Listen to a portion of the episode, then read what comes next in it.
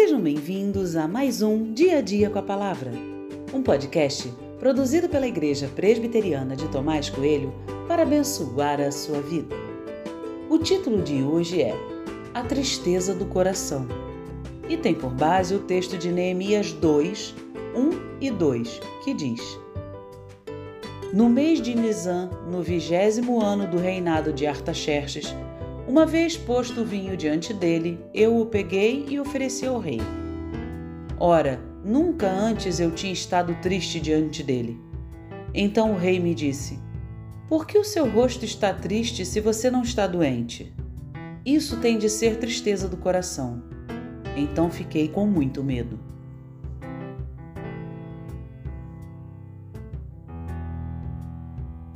Neemias servia o rei, era seu copeiro. Seu trabalho não era apenas servir, mas estar em boas condições de fazer isso. Atender o monarca era uma honra e deveria ser feito com excelência. Não cabia ao servo qualquer expressão de preguiça, tristeza ou má vontade. Neemias não está triste de propósito, nem acho que ele gostaria de estar assim. A tristeza simplesmente pegou seu coração e ponto. Afinal, ele tinha chorado por dias diante da situação do seu povo. Ele tinha secado as lágrimas, mas o coração ainda não tinha se recuperado. O rei, atento aos servos que estavam ao seu redor, percebe o óbvio.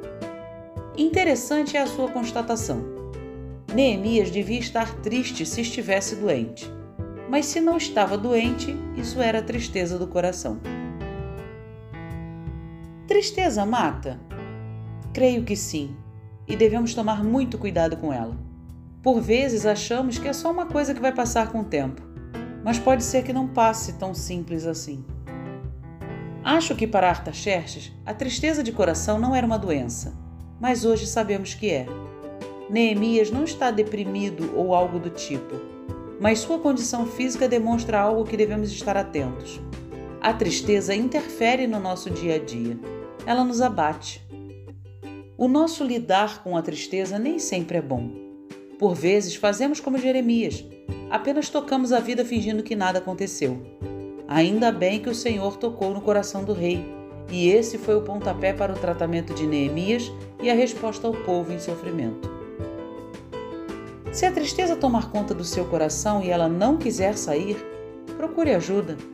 Não assuma como algo natural e nem tente conviver com ela. Não é o certo a fazer. A tristeza do coração mata.